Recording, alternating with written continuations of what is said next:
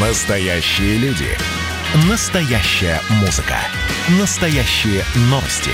Радио «Комсомольская правда». Радио про настоящее.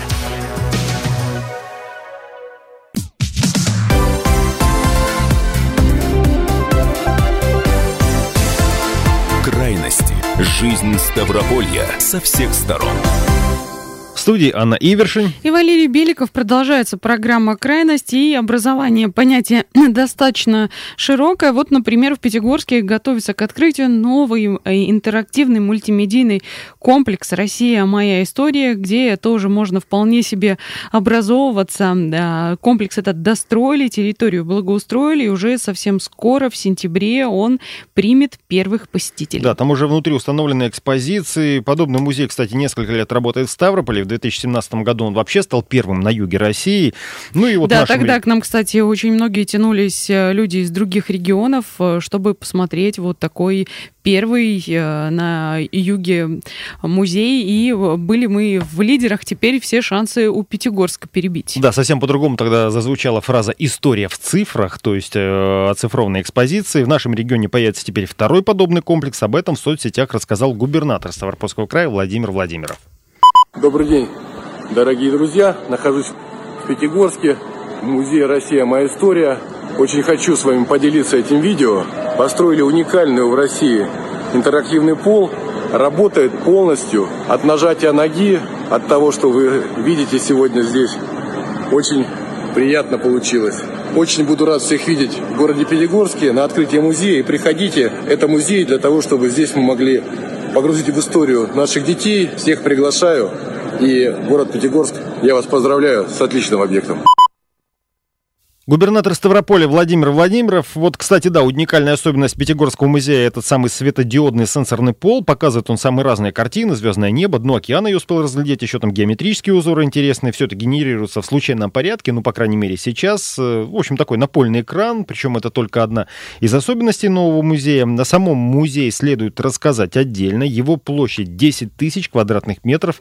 Вот, к примеру, вот аналогичный музей у нас в Ставрополе, он занимает 7,5 тысяч квадратов. Концертный зал в здании сможет вместить 560 зрителей. В Ставрополе, кстати, такого нет. У нас э, есть конференц-зал, есть отдельное помещение, но вот э, там как бы этот зал был э, продуман специально для того, чтобы мультимедийный комплекс стал таким центром культурного притяжения. Вот такая большая площадка, где могут собираться люди для самых разных занятий, и концерты, и какие-то выступления, и мастер-классы, и с историей познакомиться. В общем, много-много всего можно сделать на территории этого комплекса. Вообще еще до начала строительства было принято решение, что нужно не только учесть опыт строительства музея в Ставрополе, ну так э, превзойти его, что получилось не только по площади. Об экспозиции музея рассказала заведующая филиалом Музея Россия «Моя история» Яна Скрипник. Ничего подобного нет даже в России интерактивный пол большой площадью 288 метров, сами экспозиции большой площадью почти 6 тысяч метров с очень серьезным наполнением. Планируется так же, как и в Ставропольском музее, четыре зала Рюриковича, Романовы 1914-1945 от великих потрясений к Великой Победе и 20 век, 21 век наше время. Надо Яна. Э, Яна Скрипник, э, заведующая филиалом Музея Россия. Моя история» в Пятигорске. Надо будет посетить, потому что я сейчас посчитал 288 квадратов, но это 24 на 12 метров. То есть действительно что-то такое внушительное. Ну, не то чтобы это очень много, но для светодиодного сенсорного пола э, достаточно немало. Кстати, что интересно, есть вот эти четыре зала, да, основные, есть так называемый региональный компонент. Есть он здесь, в Ставропольском музее, соответственно, он посвящен истории э, создания Ставрополя, а на Кавминводах э, сделан акцент как раз-таки на э, зону курортов особо охраняемых, особо охраняемого эколого-курортного региона вообще на территории России. Поэтому там тоже есть свои особенности. Даже для тех, кто был, допустим, в Ставрополе, я думаю, что будет достаточно интересно побывать и в этом музее. Ну и опять же, по опыту со Ставропольским музеем, туда надо ходить не на один час и, наверное, даже не на один день, потому что очень очень трудно сразу все обойти и все посмотреть и сделать это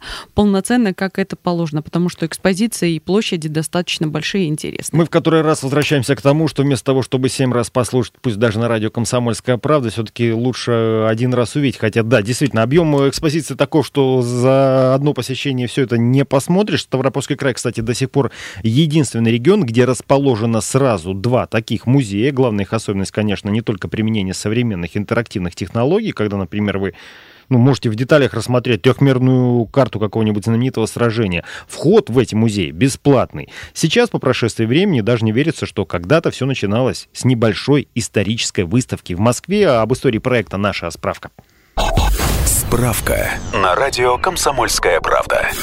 Россия «Моя история» — система мультимедийных исторических парков, в которых панорамно представлена вся история страны с древнейших времен до наших дней. Начиналось все с выставки Романовы в Центральном Московском манеже в 2013 году, подготовленной по инициативе Патриаршего совета по культуре и при поддержке правительства столицы. Реализацией проекта занимались профессиональные историки. В 2015 году была открыта постоянная экспозиция в 57-м павильоне ВДНХ. В 2017 было открыто 15 исторических парков парков в нескольких регионах Российской Федерации. В их число попал и Ставрополь. О подготовке строительства музея «Россия. Моя история» в Пятигорске было объявлено осенью 2018 года, и уже тогда предполагалось сделать его отличным от Ставропольского. Уникальность исторического парка «Россия. Моя история» в том, что история Отечества дается здесь панорамно и при помощи современных технологий. Экспозиции включают в себя 900 единиц мультимедийной техники, 11 кинозалов, 20 интерактивных 3D-носителей с реконструкцией исторических событий, мультимедийные карты, карты, 20-метровый купол с видеопроекцией, интерактивная панорама и декорации, 270 метров живой ленты истории. Отличительными чертами проекта являются многочисленные интерактивные решения, от увлекательных исторических игр, сенсорных экранов, мощных проекторов общим числом более тысячи, до трехмерного моделирования цифровых реконструкций. В нем четыре основных раздела. Эпоха Рюриковичей, эпоха Романовых, 1914-45 годы от Великих потрясений к Великой Победе и Россия. Моя история, 1945 и по настоящему настоящее время. К слову, это не только исторические обзоры, мультимедийные парки выступают площадкой для других акций, например, «Тотального диктанта», «Ночи в музее» или «Ночи искусств». Я, кстати, еще добавлю, я долгое время не мог дойти до музея, то есть попасть вовнутрь, просто потому что застревал у нас на площадке э, технической, где выставлена военная техника. Вот понимаю, что в моем случае лучше заезжать совсем с другой стороны. В общем, проект, как видим, развивается. Работа устроителей экспозиции отметил и губернатор края Владимир Владимиров. Это уникальная само по себе идея нашего президента собрать в одно место всю нашу историю нашей огромной страны России и постараться сделать ее доступной, особенно для детей увлекательной. Вот этот элемент интерактива, элемент э, новых технологий, конечно же, это для детей мы все делаем. Все отлично сделано в кратчайшие сроки, за год фантастика просто то, что сделано. Но надо еще дальше будет доработать, и он будет еще лучше. А, ну, кстати, это не только для детей, могу сказать по собственному опыту, а, где я застревала конкретно а, первый зал, где Древняя Русь, начинается, там можно было даже пройти всякие несложные, честно говоря, тесты по поводу того, как было все в Древней Руси. И далее особое внимание привлек и мое, и, мои друзей, и моих друзей. Есть зал, во всяком случае, в Ставрополе, полагаю, что в Пятигорске он тоже будет. Немного советской истории, там можно посмотреть э, всякие старые советские мультфильмы, какие-то картинки посмотреть. Там есть э, целый отдел, посвященный Олимпиаде 80-го года. В общем, э, так весьма и весьма занимательное место, когда уже технологии были немножко другие. Вот этот весь такой интересный период развития телевидения, в том числе его появление, наверное, в каждом доме и в каждой квартире в Советском Союзе. В общем, интересно. Ну и в завершении напомню, что касается Пятигорского музея, где идут финальные работы. Его открытие запланировано на осень, точнее, на день города. На этом попрощаемся. В студии работала Анна Ивершин. И Валерий Беликов. Всего доброго. Где-то за городом небо над озером синькулет. Солнечный заяц в луже купается, зорьку пьет. Голубь серебряной крошкой клюет на моем окне но сердце спит мое. Шар в кашемировой ночь полнолуние стелит вновь. Ночью особенно верю в гадания и любовь. Ветка еловой машет заманчиво Рождество Но сердце спит мое Услышь меня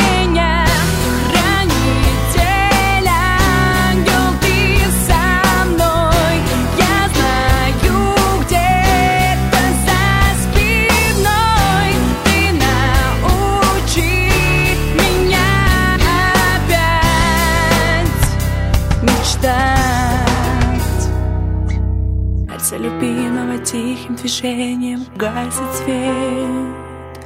В нежных объятиях тает и плавится слово «нет» Белой скульптурой тело на простыне замерло. Но сердце спит мое Яркая обложка и глянцевым фото смеюсь себе Все, что желаю, случается скоро в моей судьбе.